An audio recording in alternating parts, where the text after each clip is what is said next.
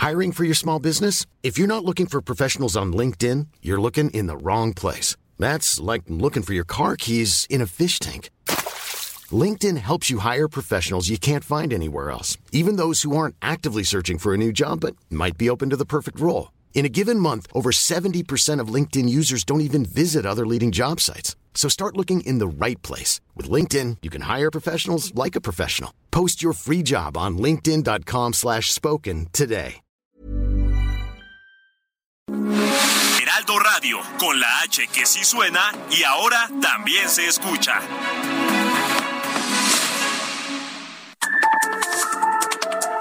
Las coordenadas de la información. Con Alejandro Cacho.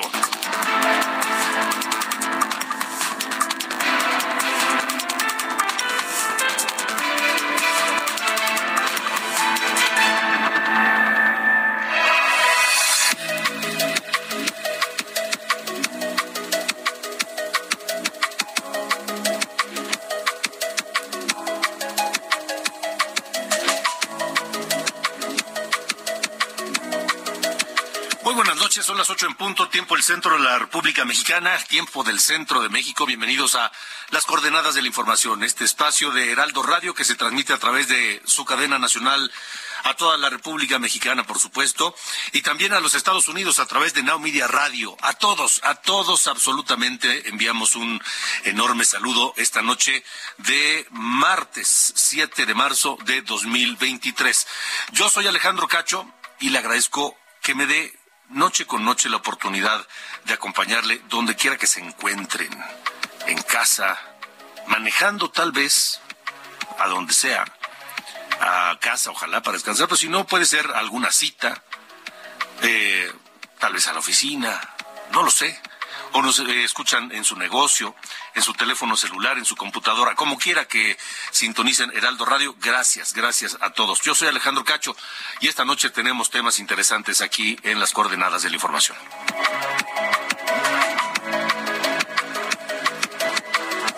Estaremos hablando de este eh, penoso, lamentable episodio que mancha la relación de México con Estados Unidos. El secuestro, primero la agresión eh, a cuatro muchachos de origen eh, norteamericano que cruzaron la frontera hacia Matamoros, Tamaulipas, para que uno de ellos, una de ellas, mejor dicho, se practicara una cirugía estética y de pronto fueron agredidos a balazos por gente del crimen organizado allá en Matamoros. Eh, y las imágenes son terribles. Finalmente, después de cuatro días, ya aparecieron. ¿Y qué implica esto? Dos de ellos murieron. Dos de ellos murieron, uno más resultó herido y una mujer eh, ilesa luego de este episodio. En Estados Unidos se le ha destacado de manera muy importante este hecho violento en contra de cuatro de sus ciudadanos. El embajador Ken Salazar ha hablado sobre el tema.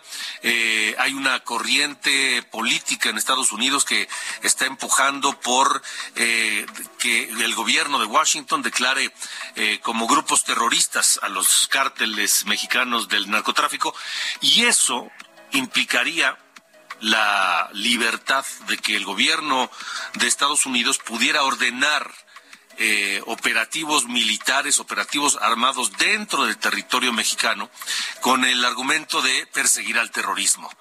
Ese es el gran riesgo. Estaremos hablando esta noche de todo esto con el doctor Arturo Ponce Urquiza, académico de la Universidad Nacional Autónoma de México, experto en geopolítica y seguridad internacional.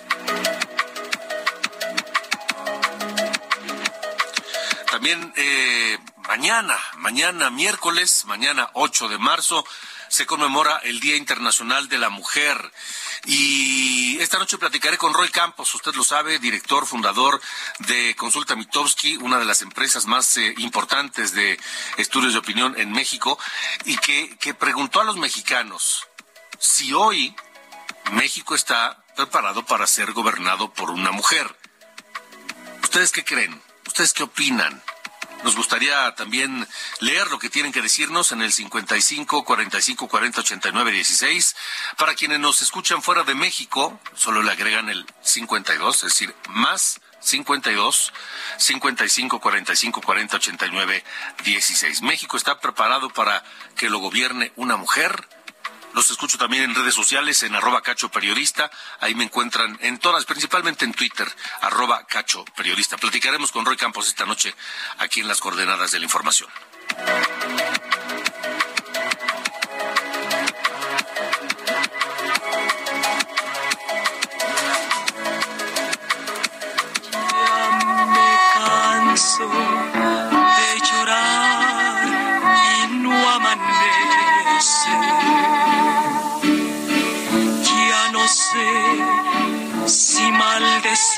O por ti rezar.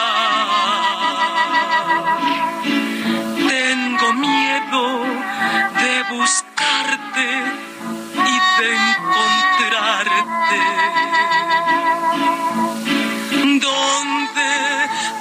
Aseguran. Vaya, vaya, vaya, vaya, qué recuerdo, Ángel Arellano. Buenas noches. Así es, Lola Beltrán, Lola la Grande, ¿no? ¿Te acuerdas de aquellos sus programas de televisión donde invitaba ahí a todo el mundo y a la menor provocación se ponía a cantar, ¿no? Sí, claro, por supuesto, pues la, la oriunda de Sinaloa, eh, para eso se pintaba sola. Así es, nació en Rosario, Sinaloa, 7 de marzo de 1932, estaría cumpliendo 91 años. Ella murió el 24 de marzo de 1996 cuando tenía 64 años y la regresaron allá a su tierra para... Yo joven, para 64 Sí, 64, sí, exactamente, pues imagínate todo lo que le, le quedó todavía por entregar.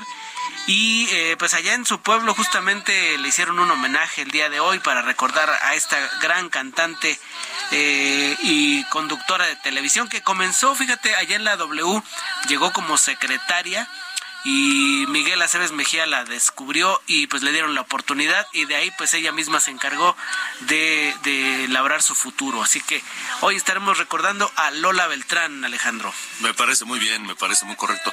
¿Sabes si en ese homenaje que le hicieron hoy allá en su natal Rosario, Sinaloa, estuvo su hija María Elena?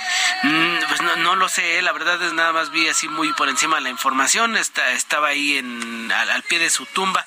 Pues quizás sí, déjame investigarte al ratito, te digo, ¿sí? casó, casó Lola Beltrán con uno de los grandes galanes de la época, Alfredo Leal. Alfredo Leal. Y actorazo de cine, por supuesto, y ambos eh, tuvieron una, una, hija, María Elena. María Elena Leal. y fíjate que participó en pues, más o menos 50 películas, grabó casi 80 discos, pues una gran, gran carrera la de Lola Beltrán. Y esta canción, Paloma Negra, una de sus emblemáticas, canción que compuso Tomás Méndez. Y Cucurrucucú, ¿no? Cucu, sí, pues, por supuesto, Cucurrucucú, vamos a estar escuchando un ratito, ¿sí? Pues le mandamos un, un fuerte abrazo, un beso y un abrazo a la querida María Elena Leal amiga de muchos años, que por cierto tengo varios años de no verla. La última vez me la encontré casualmente en San Luis Potosí, en un evento, pero de eso tiene ya varios años. Ojalá nos esté escuchando y ojalá este reciba este saludo, María Elena Leal. Así es. cumpleaños de su madre. Gracias, mi querido Ángel. Gracias, buenas noches. Buenas noches.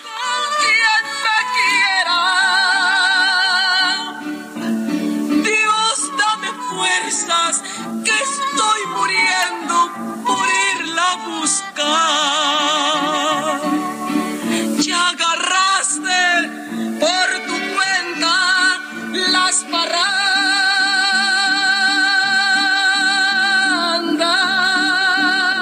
Las coordenadas de la información con Alejandro Cacho.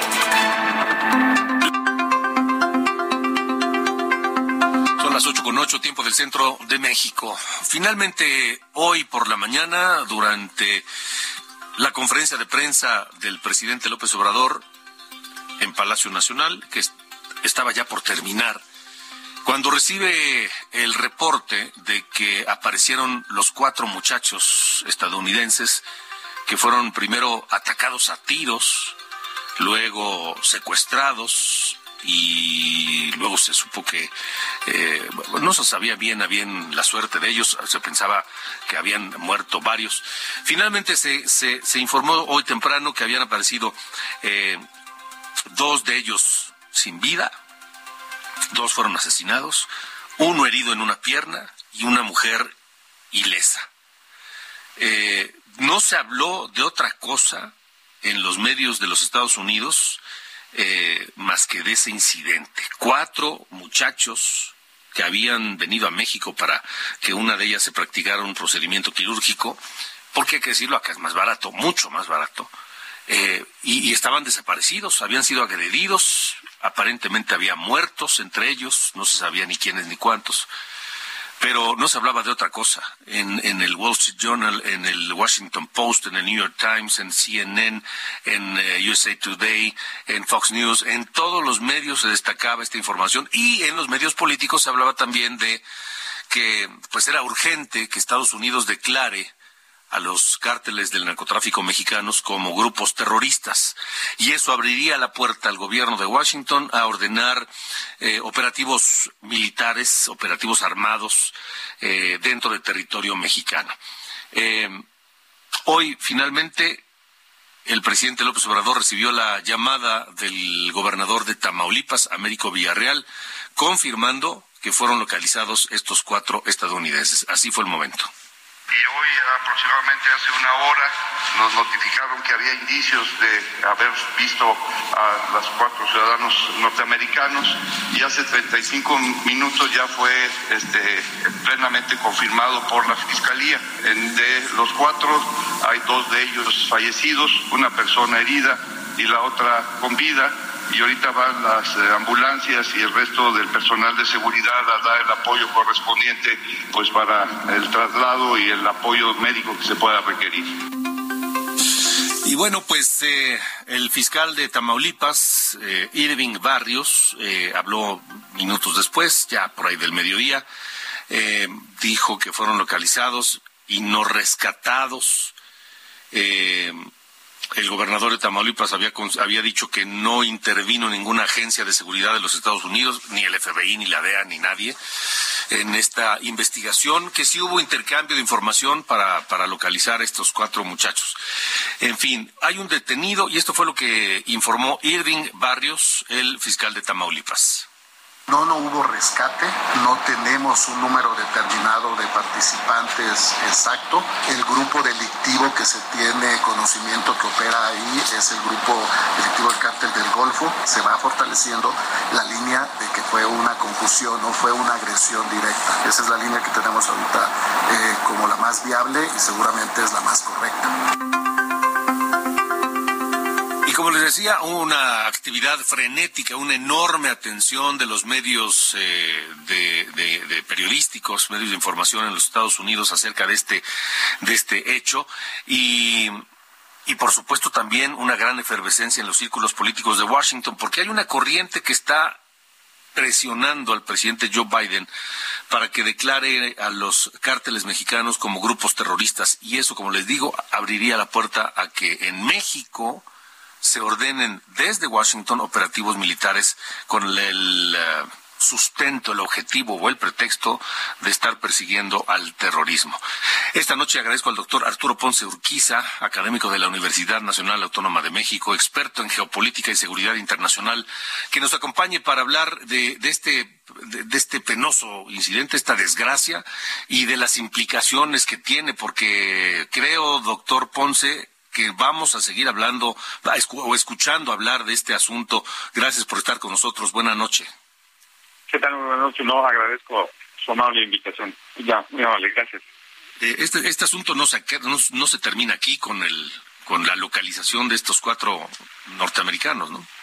Así es. Yo creo que ahorita estamos entrando en una espiral muy delicada en muchos años en la relación bilateral que mantiene México con los Estados Unidos. ¿Y por qué digo ello?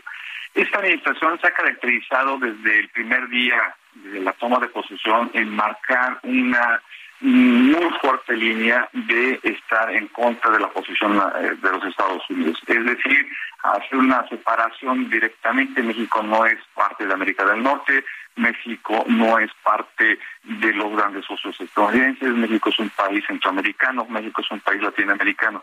Y eso a la postre pareciera que era parte de un discurso político, pero lo cierto es que la política que se ha seguido en materia de seguridad ha seguido una parte de una variante de esta, y me refiero al abrazos no balazos. Esto ha sido muy fuertemente señalado incluso por el Comando Norte, habría que recordar hacia principios de esta administración, cuando el comandante de dicha eh, estructura de defensa de los Estados Unidos señaló vehementemente ante el Congreso de los Estados Unidos que el territorio mexicano estaba comprometido entre el 30 y 35% por los distintos cárteles del crimen organizado transnacional. Ese fue un primer aviso, pero también la incapacidad en la primer intento de captura de Ovidio Guzmán fue un segundo aviso de lo que estaba sucediendo en esa relación un, un tanto y siempre compleja que tenemos con los Estados Unidos. Lo que ha pasado ahora, diríamos, y se oye mal tal vez como lo puedo pronunciar, pero es la cereza en el pastel de ir acumulando errores tras errores en términos del manejo diplomático que se tiene que dar con términos de lo que es la seguridad nacional para los Estados Unidos y de lo que es para nosotros la seguridad nacional. Muchas veces pareciera que no empatan, pero hay un punto toral en donde une la seguridad nacional de las dos naciones y es precisamente el combate al crimen organizado. Y no ha habido, digamos, desde la parte académica y a ojos de quienes nos oyen y nos escuchan permanentemente, coincidencias. Y eso es lo que está sucediendo. No hay coincidencias para tener eh, políticas en común para batir a los distintos crímenes del narcotráfico, para darle seguimiento al lavado de dinero, para darle control incluso a este eh, al, al de fentanilo. Y quiere decir, además de políticas que aseguren eh, los procesos de intercambio de inteligencia. Nos vimos también a lo largo de los últimos meses cómo el gobierno de la República eh, expulsó a agentes de la DEA, eh, a unos cuantos de ellos, a otros los dejó, pero a, los que se quedaron no podían tener eh, la aportación de armas.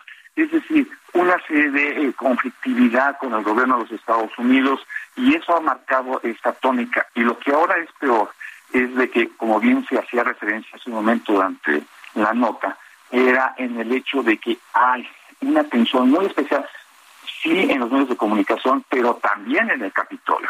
Lo que ayer distintos representantes, sobre todo un representante de Texas, también unos senadores ya abiertamente han dicho que van a procurar presionar al presidente Biden para que haga todo lo posible porque se cumpla la ley en la cual se establecería que los cárteles de narcotráfico en México deben de ser considerados actores eh, como eh, de actos terroristas y eso está sumado a su vez a una situación que hemos eh, venido viendo, observando y analizando desde que el presidente Trump había hecho también ese señalamiento. Si bien en su administración no lo llevó a cabo por otras circunstancias, ahora es el momento en el que consideran las partes más radicales del, del Partido Republicano que lo puedan llevar a cabo.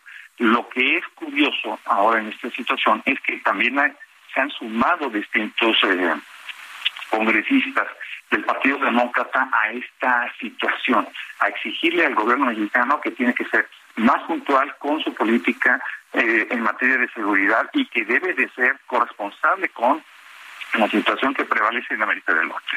Y eso es un asunto muy, pero muy delicado que no se ha querido observar en los últimos días, en las últimas semanas, y el resultado es lo que hemos visto en estos últimos días del viernes para acá. Sí, la situación es complicada y la, la, política y yo diría la actitud del gobierno mexicano no ayuda. Completamente. Así es.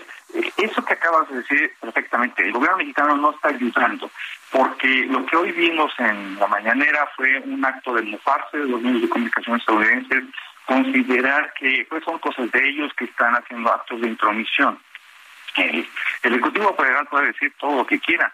El gran problema es que sí hay un problema de seguridad en la frontera y habría que preguntarles a los que viven precisamente desde Tijuana hasta Matamoros la serie de problemas que hay con el crimen organizado transnacional, con las eh, refrigas que hay entre los distintos cárteles que allí están operando. Pero también preguntémosle a la gente que vive, no sé, en la Roana, en Michoacán, o la gente que tiene que sufrir los ataques del crimen organizado en plena eh, eh, mexicanas, en este caso en Cancún o en Playa del Carmen, o incluso en Los Cabos. Es decir, hay una actividad creciente, fehaciente del crimen organizado tomando posiciones asumiendo liderazgos y eso es muy delicado para los Estados Unidos en un momento en el cual están comprometidos en atender eh, la emergencia de la guerra de Rusia sobre Ucrania, las amenazas veladas del gobierno de Xi Jinping sobre Taiwán, las amenazas del gobierno norcoreano también sobre los propios Estados Unidos, no estamos entendiendo desde esa parte, desde el Ejecutivo Federal, no se está entendiendo lo complejo que cada vez es el mundo y la necesidad de establecer definitivamente alianzas y cómo vamos a operar en esas alianzas. Y para poderlas llevar a cabo está el asunto del narcotráfico, que hay que darle, si no un control del todo, porque es muy difícil, pero sí irlo atenuando y ir estableciendo lo que es vital para el Estado mexicano, el Estado de Derecho. Em, el asesinato de Enrique Camarena Salazar en 1985 marcó las relaciones de México con Estados Unidos en materia de seguridad y lucha contra el narcotráfico hasta nuestros días. Eh, por, supuesto no lo quiero equiparar con esto que acaba de ocurrir el viernes con estos cuatro muchachos, pero porque se trataba de un agente de la DEA, etcétera. Pero no sé si podría este ser un, un nuevo caso que ofenda de tal manera a la sociedad y a los círculos políticos en Washington que, que continúe, digamos, esa relación ríspida que se tiene desde el 85. Yo creo que eh, si bien no es parecida, puede tomar esos tintes. En ese caso fue un agente infiltrado de la DEA. Aquí lo curioso y lo problemático al mismo tiempo y complejo que va a resultar para el gobierno mexicano cómo darle la solución política a la relación bilateral es que eran ciudadanos estadounidenses que hasta el momento no se les ha podido comprobar más que eran viajeros que venían a una operación estética, que venían acompañando a una de esas personas y que se les eh, consideró que eran de otra nacionalidad y que, bueno, pues en esa situación pues eh, fallecieron. Mucho cuidado, primero con ese tipo de señalamientos, eh, en cuanto parece que se les confundió con otra eh, con otra nacionalidad, es que posiblemente que a lo mejor eran parte de algún crimen. la autoridad mexicana no ha podido definir con exactitud qué era lo que está pasando. En Estados Unidos, lo que hemos visto en los distintos medios de comunicación e incluso al vocero del Departamento de Estado es o nos ponemos a trabajar o nos ponemos a trabajar. Es decir, tenemos que sumar fuerzas, tenemos que sumar todas las capacidades posibles para poder controlar a los distintos cárteles del narcotráfico. Y los distintos editoriales de los principales periódicos de los Estados Unidos han estado señalando, curiosamente, desde eh, semanas pasadas y días anteriores también, el problema tan flagrante que es la falta de control de los distintos cárteles, la falta de control del Estado de Derecho. Eso es terrible. Terrible. Doctor Arturo Ponce Urquiza, muchísimas gracias por haber estado con nosotros esta noche. No hay control, les agradezco su amable atención y que tengan muy buena noche. Igualmente, gracias. Buena noche. Noemí Gutiérrez, tú tienes lo que dijo el embajador de Estados Unidos, Ken Salazar, después de las noticias de hoy. Te escuchamos. Hola, muy buenas noches, Alejandro. Pues sí, luego de que el embajador de Estados Unidos, Ken Salazar, se reunió ayer con el presidente Andrés Manuel López Obrador, pues hoy hizo una declaración pública. Primero lamentó el fallecimiento de dos de sus compatriotas en Matamoros, Tamaulipas, pero también dijo que esta violencia pues está demostrando la necesidad imperante de que actúen ambos gobiernos de Estados Unidos y México para actuar en contra de los carteles del narcotráfico. También señaló que en las alertas de viaje que emite eh, su país, el estado de Tamaulipas, representa un riesgo por los altos niveles de criminalidad y violencia y también externó sus condolencias a los familiares de la víctima mexicana y también de sus compatriotas. Pero escuchemos qué fue lo que dijo el embajador Ken Salazar. Como resaltamos en nuestras alertas de viaje, Tamaulipas representa un riesgo por los altos niveles de crimen y violencia. Nos preocupa, en especial el control del cartel del Golfo por ahí, por toda la frontera chica y en otros lugares en Tamaulipas. Este caso señala que es crucial que nuestros gobiernos colaboren. Debemos combatir la impunidad. Tenemos que tener más recursos para que autoridades de seguridad y también autoridades de justicia puedan hacer su trabajo. Bueno, Alejandro, y esta fue la declaración pública del embajador de Estados Unidos, Ken Salazar, en donde destaca que es crucial que los gobiernos de México y Estados Unidos pues combatan estas organizaciones criminales transnacionales. Hasta aquí mi reporte. Gracias, gracias, Noemí Gutiérrez. Vámonos a la pausa. Y hoy recordamos a Lola Beltrán, que nació el 7 de marzo de 1932. Hoy estaría cumpliendo 91 años. Nació allá en Sinaloa, Rosario, Sinaloa, y fue una de las representantes más importantes de la música vernácula de México durante los 70 y los 80, y incluso desde antes de los 60.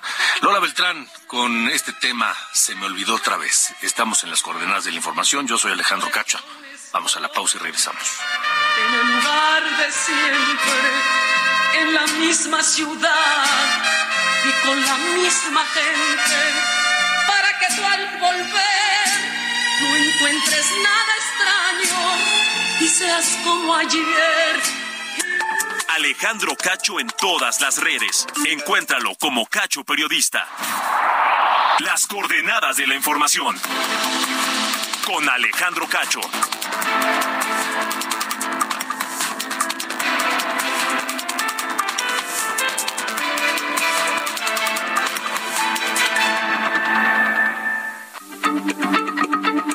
Heraldo Radio, la H se lee, se comparte, se ve y ahora también se escucha.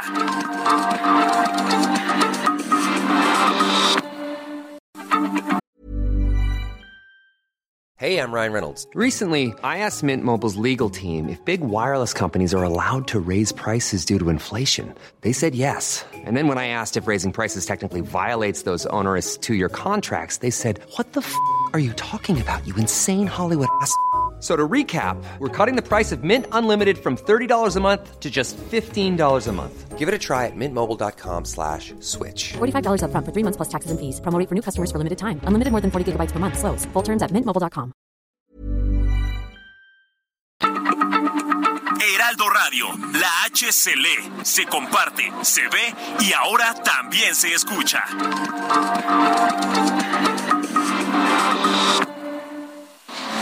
De norte a sur, las coordenadas de la información. Con Alejandro Cacho.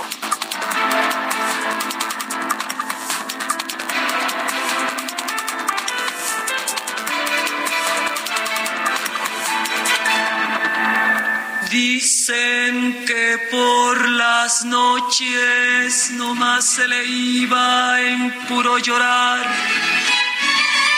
Dicen que no dormía, nomás se le iba en puro tomar.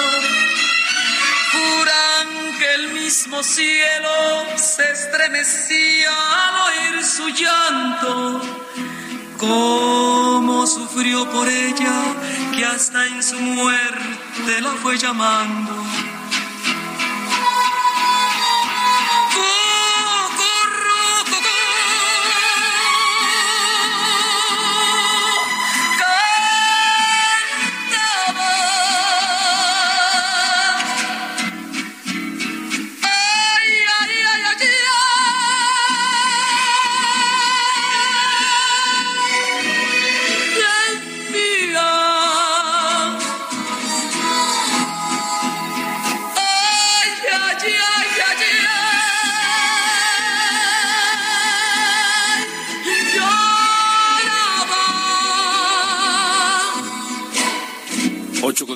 31, escuchamos a la gran, grandísima Lola Beltrán, que estaría cumpliendo hoy, 7 de marzo, 91 años.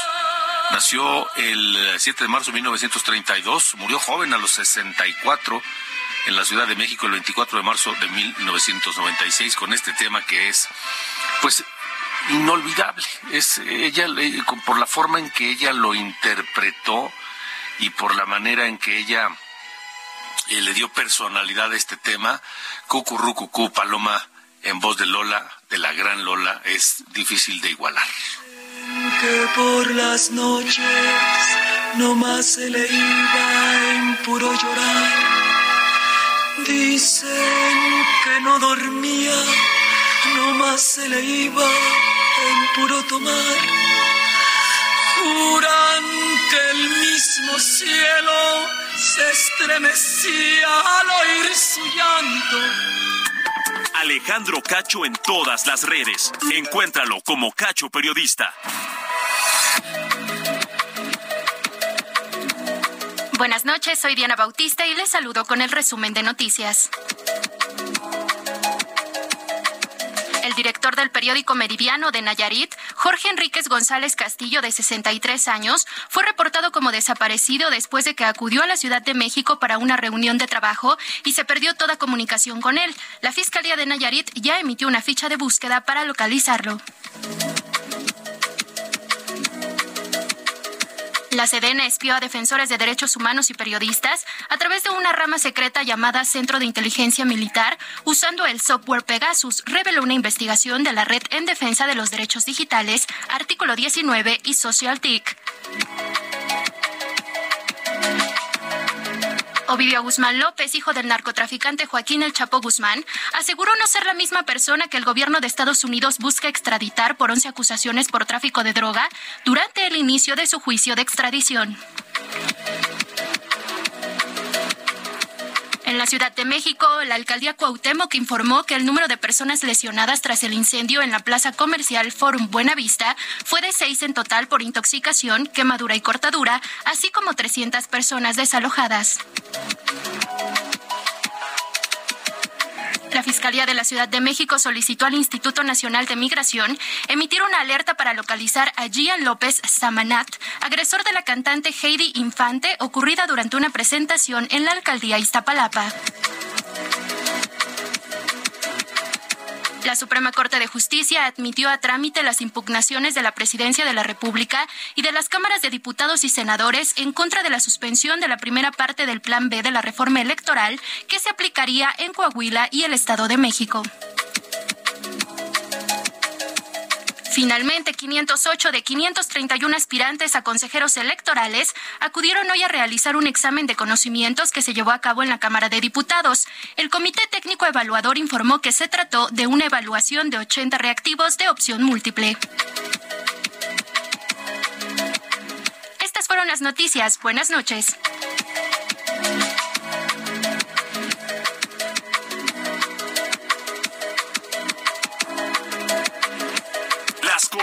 De la información. Con Alejandro Cacho.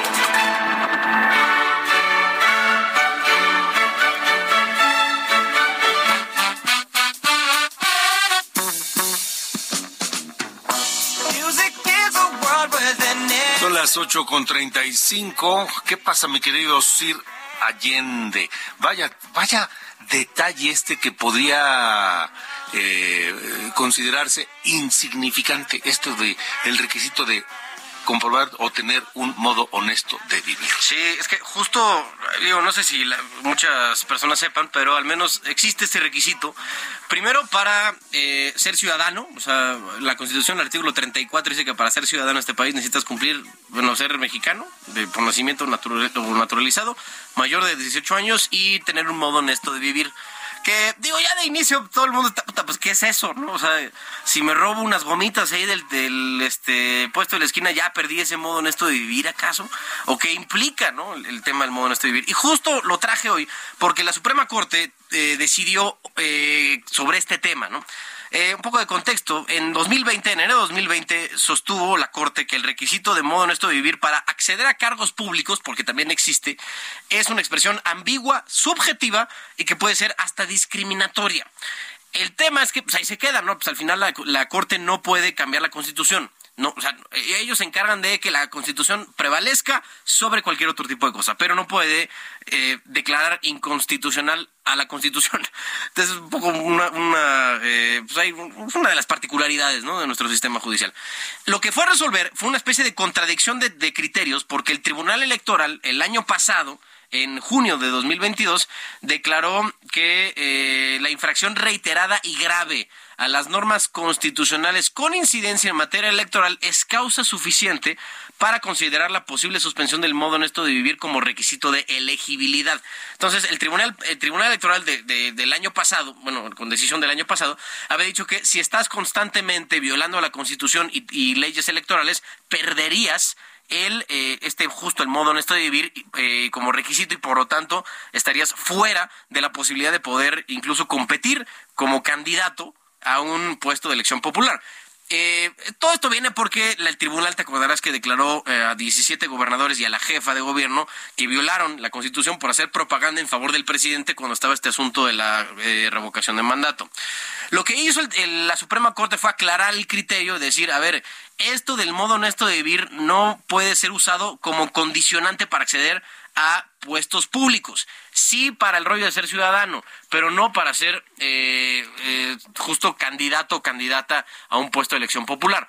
Por tanto, ya se quita esto de la, de la mesa, la posibilidad de que el año que entra, si es que eh, estos personajes de Morena que tanto gustan de hacer uso de su libertad de expresión, incluso cuando la ley no lo permite, puedan haber sido encontrados, digamos, fuera ¿no? de lo que permite la ley y eh, en configurando la eh, restricción del modo nuestro de vivir, lo que les, implicaría no poder ser candidatos o candidatas en las elecciones del año que entra. Eso la Corte ya decidió que no, siete contra cuatro. Em, eh, la, fue la votación al final allá en el Pleno.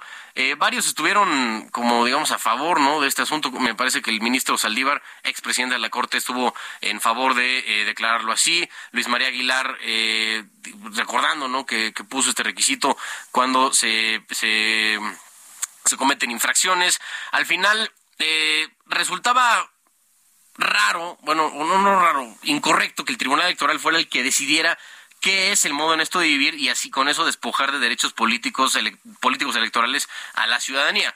Todo lo que ahorita dice, esto no se puede hacer, no queda, por tanto, el tema parece que el modo honesto de vivir para eh, acceder a puestos de elección popular quedará prácticamente inaplicado para eh, cualquier tipo de eh, candidatura en las próximas elecciones y en las subsecuentes. Ya veremos a ver qué es lo que pasa. Bueno, en eso andamos, ¿eh? Sí, es, sí es ambiguo. Muy. Sí es ambiguo. Porque, sí, porque ¿qué configura qué, es ser honesto, no? ¿Una sentencia?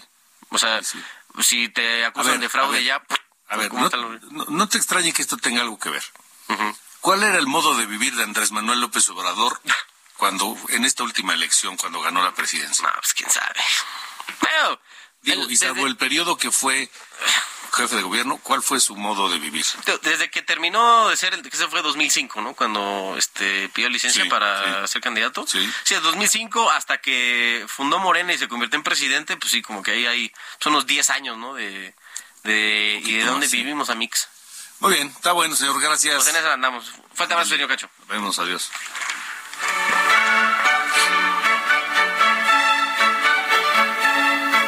Coordenadas de la información. Con Alejandro Cacho.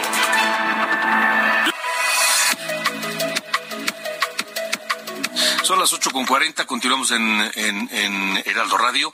Eh, me da mucho gusto saludar siempre, y hoy no es la excepción, al presidente de Consulta Mitowski, Roy Campos, que publicó una, un, un, estudio eh, a nivel nacional interesante sobre si los mexicanos eh, creen que México está preparado para ser gobernado por una mujer. Mi querido Roy, ¿cómo estás? Buenas noches. Buenos días, Alex. Oye, hay que entender esa pregunta porque se hace, ¿no? Porque hoy, de todas las corcholatas y de todos los opositores, pues hay un personaje que se le ve mucha posibilidad de ser, ¿no? No, no había ocurrido, porque Josefina Vázquez Mota fue candidata pero nunca fue en primer lugar, estaba Peña Nieto, ¿no? Porque hubo otros candidatas, mujeres ha habido, ¿no? Cecilia Soto. No, muchas, ¿no? ¿no? No, creo que son como seis, ¿no? Rosario Ibarra. Rosario Ibarra. Pati, Mercado, Patricia Mercado, Pati Mercado, eh, el, eh, bueno, Margarita, Margarita Zavala y Josefina Vázquez. Sí, claro, claro. Son todas las que ha habido, como son como seis. Pero esta es la primera vez que aparece como la favorita. Y entonces la pregunta era si estamos listos para una mujer. Mira, antes de hacer la pregunta, entendamos el contexto. Hay nueve mujeres gobernadoras y en el Estado de México va a ganar otra mujer, solo hay dos mujeres. Es decir, vamos a tener diez. Hace dos años había solamente, hace tres años había solamente dos gobernadoras, que eran Claudia Pavlovich y Claudia, eh, Claudia Sheinbaum. Y de repente ya hay diez. Y esas 10 están en el norte, tenemos la California, Chihuahua, en el sur tenemos Guerrero, Campeche, están en el occidente como Colima o en, o en el Bajío como como Jiménez en Aguascalientes o en el altiplano como Ciudad de México, Tlaxcala, es decir, no hay que hay una región que sí tiene mujeres, no, están en todo el país.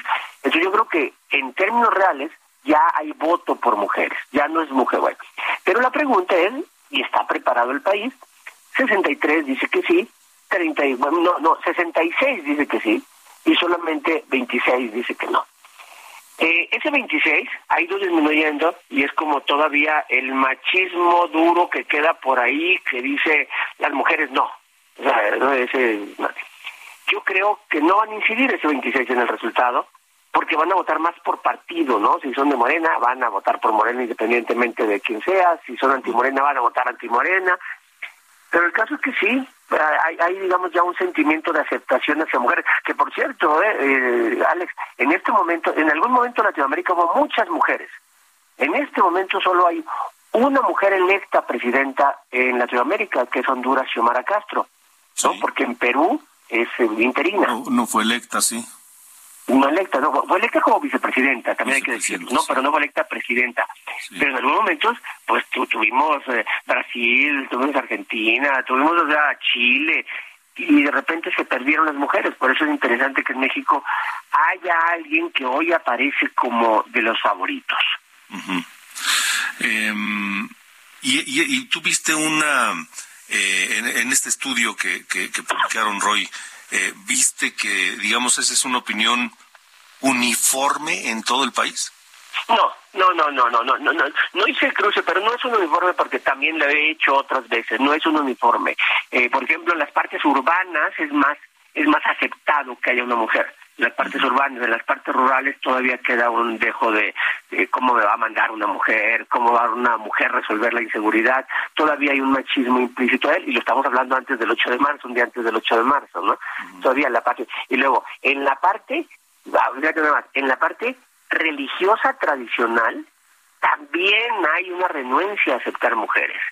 O sea, eh, eh, estados como Puebla, como Guanajuato, en donde todavía es visto como que como que la, la, familia tradicional tiene que ser con la mujer eh, no en el trabajo o algo también hay renuencia lo cual no quiere decir que no haya avanzado la aceptación no, en cambio por ejemplo Mérida Mérida siempre ha estado en la vanguardia Saltillo Tijuana son eh, ciudades que que aceptan muy bien las cosas como de vanguardia en ese sentido. Y Ciudad de México, ¿eh? porque sí hay que decirlo, Ciudad de México también se caracteriza por ello.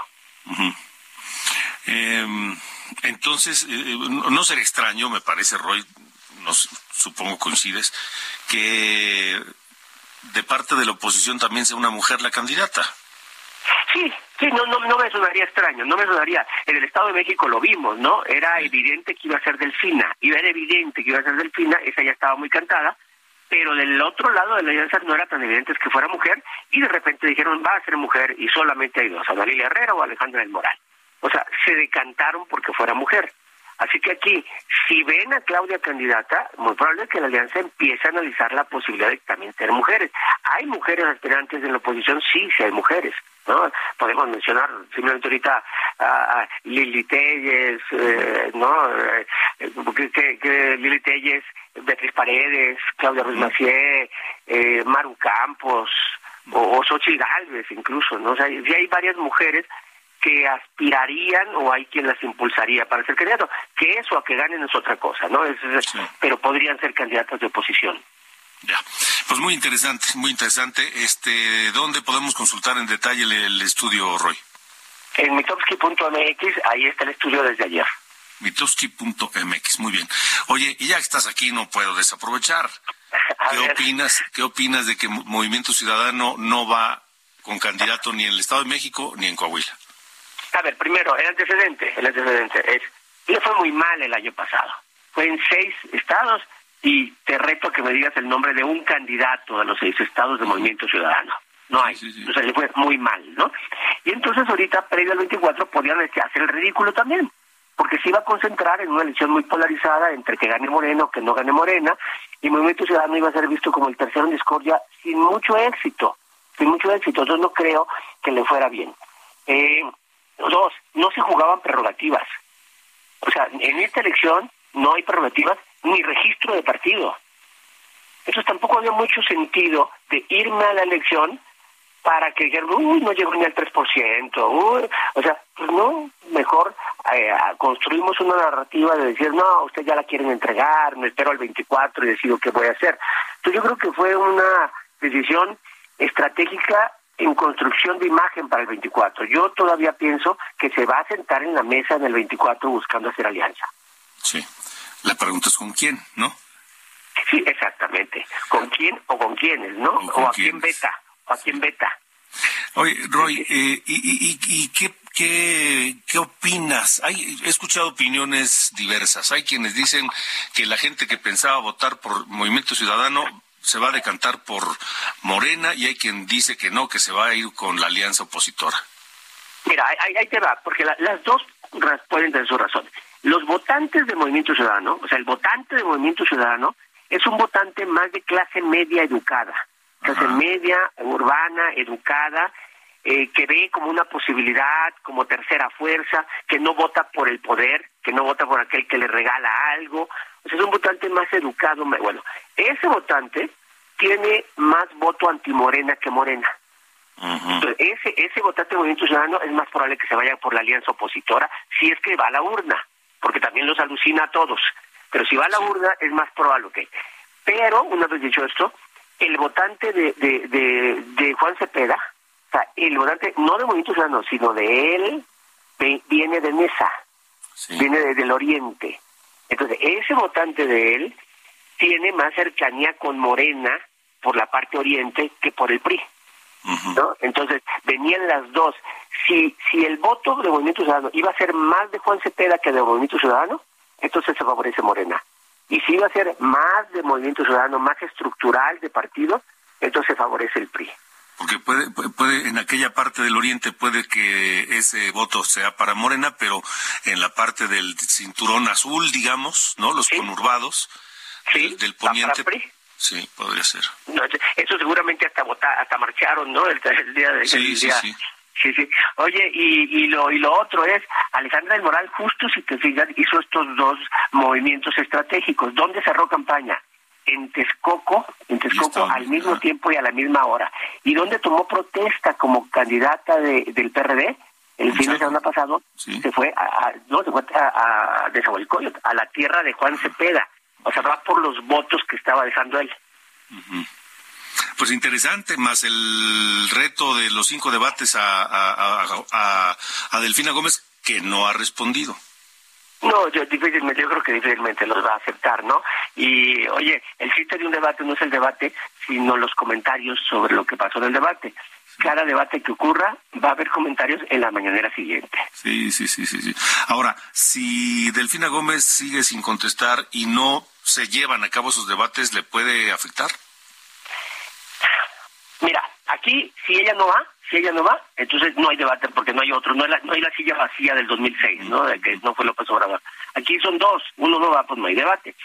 Eh, Alejandra puede usar eso de argumento, o sea, tiene miedo de debatir, ¿no? Y, y Delfina seguramente como todas las campañas que no debaten, siempre los que van arriba no quieren debatir, eh, va a decir, no, yo debato con el pueblo, no debato con una candidata eh, oficial y conservadora, yo todos los días debato con el pueblo, en la calle, los conozco. O sea, son argumentos retóricos, ¿no? Normalmente el que va arriba no quiere ir a los debates. Pero la, diferencia es que Andrés Manuel López Obrador nomás hay uno. Exactamente. ¿no? Aunque se repite el mismo discurso por otras personas, López Obrador nomás hay uno. Solo hay uno, no les queda a todos. No, los que lo quieren imitar salen perdiendo siempre. Así es. Querido Roy, te agradezco como siempre y te mando un abrazo. Igualmente, Alex, saludos. Gracias. Buenas noches. Son las 8.51. Las coordenadas de la información. Con Alejandro Cacho. Bueno, le comento que la señora Isabel Miranda de Wallace, quien es la directora y fundadora de esta organización Alto al Secuestro, habló para el Heraldo Radio sobre José Luis Moya Moya, este hombre que desde hace varios años, este sujeto que se ha dedicado pues a extorsionar, que, ha sido denunciado por intentos de extorsión o extorsión a distintos políticos, empresarios y activistas como ella, como la propia Isabel Miranda de Wallace, y recordó que él se le acercó en pleno crisis de, de, de, del secuestro de su hijo, porque supuestamente quería ayudarlo. Así, así lo narró la propia señora Miranda de Wallace, Isabel Miranda de Wallace, para Heraldo Radio y cuando yo me niego a este a que a meter a su pareja a trabajar conmigo él me pide 250 mil dólares por no perjudicar el caso de mi hijo que porque él tenía muchos políticos conocidos y que él podría dañar mi caso si él quería porque conocía a muchos periodistas. Yo me niego lógicamente a pagarle los 250 mil dólares y entonces él me dice que tiene muchos amigos en la hacienda y que va a hacerme una auditoría también la señora Isabel Miranda de Wallace informó que ella no ha sido la única que ha sufrido un intento de extorsión por parte de José Luis Moya Moya. Dijo que también le sucedió a personas como el ya desaparecido Carlos Abascal o con el exfuncionario de la Ciudad de México Joel Ortega y otros funcionarios más de la Ciudad de México. Así lo comentó él se dedica a extorsionar a la gente. Y déjeme decirle que no nada más he sido yo, ha sido el subsecretario Abascal, que en paz descanse, a Joel Ortega también lo trató de extorsionar y a varios funcionarios de la Ciudad de México. Pues eh, ahí, ahí están los señalamientos en contra de José Luis Moya Moya.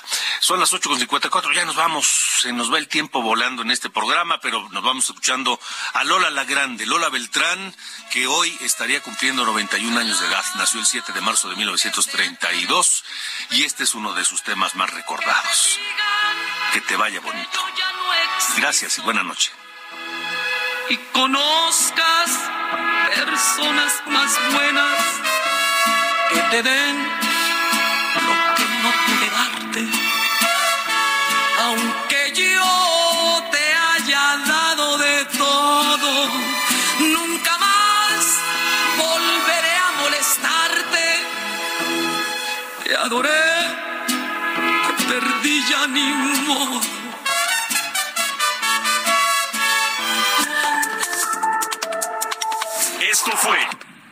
Coordenadas de la información. Con Alejandro Cacho.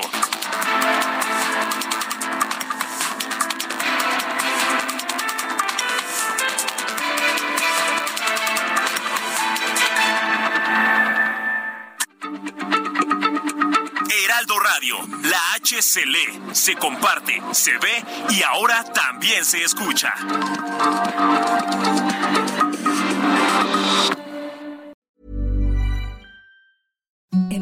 The softest sheets you've ever felt. Now imagine them getting even softer over time. That's what you'll feel with Bowl and Branch's organic cotton sheets. In a recent customer survey, 96% replied that Bowl and Branch sheets get softer with every wash. Start getting your best night's sleep in these sheets that get softer and softer for years to come. Try their sheets with a 30-night guarantee. Plus, get 15% off your first order at bowlandbranch.com. Code BUTTERY. Exclusions apply. See site for details.